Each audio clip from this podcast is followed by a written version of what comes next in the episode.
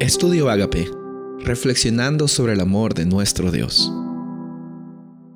El título de hoy es Identificación del cuerno pequeño, Daniel capítulo 7, versículo 25. Y hablará palabras contra el Altísimo, y a los santos del Altísimo quebrantará, y pensarán cambiar los tiempos y la ley, y serán entregados en su mano hasta tiempo, tiempos y medio tiempo. En la Biblia, a lo largo de la historia, muchas personas han identificado al cuerno pequeño y a la bestia como los movimientos y el sistema que la Iglesia Católica Romana ha impuesto en contra de que la verdad salga adelante. Y con esto hay que tener mucho cuidado porque no se trata solamente de eh, una iglesia y los creyentes, sino del sistema detrás de todo eso que pretende tomar el lugar de Dios. Ten mucho cuidado al criticar a un hermano de otra denominación, porque la denominación no te va a salvar. El que te salva es el que está oficiando por ti en el santuario celestial e intercediendo por tus pecados.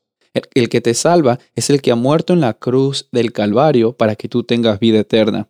Entonces, detrás de muchas personas sinceras hay también un sistema que durante la Edad Media y durante aquellos tiempos, incluso también hasta ahora, ha estado trabajando para tener el lugar que le corresponde a Dios. Y ese es el cuerno pequeño que encontramos en Daniel capítulo 7, también lo encontramos en Daniel capítulo 8 y encontramos también muchas veces el ataque que Satanás está haciendo hacia el pueblo de Dios.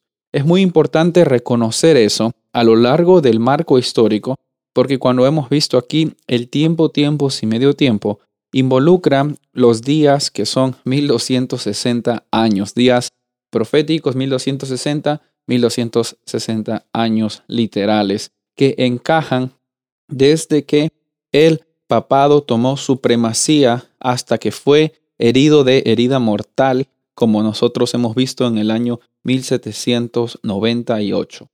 ¿Y por qué es importante reconocer esto? Porque hay muchas personas que no toman este enfoque historicista, e intentan encontrar un significado que va fuera de lo que realmente nosotros entendemos como Dios trabajando en la historia. O lo ponen todo en el futuro o lo ponen todo en el pasado y tratan de acomodar la Biblia según lo que ellos piensan que eh, acomoda sus creencias.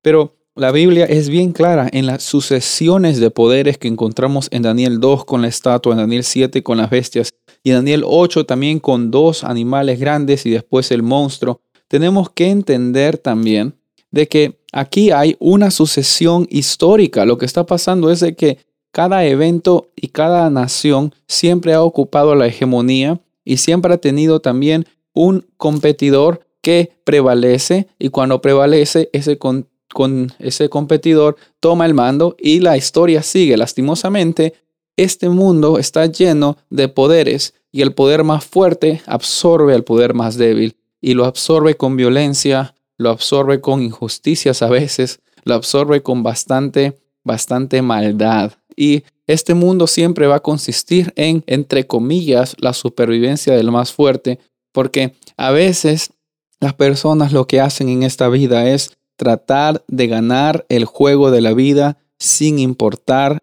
el costo.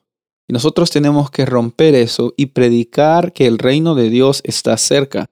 Tenemos que romper eso y decir a las personas de que en esa sucesión se nos está advirtiendo de que estamos en los últimos momentos de la historia de este planeta y en esos momentos es que así como vimos en Daniel 2, viene la piedra a destruir todos los sistemas que están causando injusticia y que están causando violencia innecesaria, que están tratando también de minimizar algunas personas y va a venir ese, esa piedra, como vemos en Daniel 2, que es el reino de Dios, va a venir para quedarse, va a venir para darnos justicia, va a venir para darnos salvación. Así que es importante identificar lo que es el cuerno pequeño, pero lo más importante es identificar dónde nos encontramos porque nos vamos a encontrar también pronto con nuestro Salvador.